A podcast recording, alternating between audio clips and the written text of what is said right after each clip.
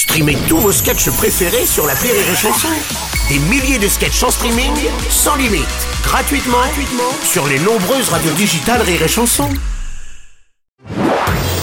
Marceau refait l'info sur Rire et Chanson. Le garde des Sceaux, Éric Dupont-Moretti, a averti que, je cite, les petits guignols auteurs de fausses alertes ces derniers jours seraient retrouvés et punis.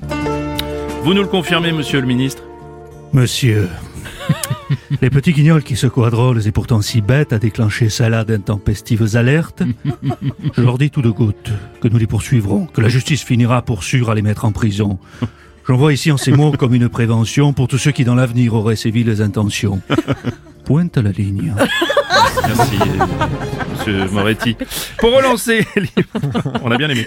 Pour relancer l'immobilier, le ministre de l'économie Bruno Le Maire a annoncé la création d'un prêt à taux zéro élargi. Le montant et le nombre de foyers qui sera éligible sera donc augmenté. Jean-Michel Apathy, euh, notre Bonjour, quotidien. Forcément, c'est Bruno Le Maire qui nous le présente. On ne dit pas un prêt à taux euh, zéro élargi. On ne dit pas ça. Non, Ah bon non on dit un prêt à taux zéro dilaté. c'est vrai que l'immobilier en ce moment va pas très fort. Hein, c'est vrai. Ah, ça, oui. C'est vrai, mais le taux de crédit a énormément augmenté. Ouais. Il doit y avoir une ex de Stéphane Plaza qui bosse à la Banque de France et qui veut se venger. Je pense que ça doit être ça. Bah justement, quand on parle du loup, euh, Stéphane Plaza, bonjour. Bruno, bonjour. Alors attention, Ouais. c'est quand même important d'expliquer. Le prêt à taux zéro, c'est quand on emprunte sans intérêt. Oui. D'accord? Par exemple, on peut dire que cette chronique est à taux zéro. Mhm. Hein?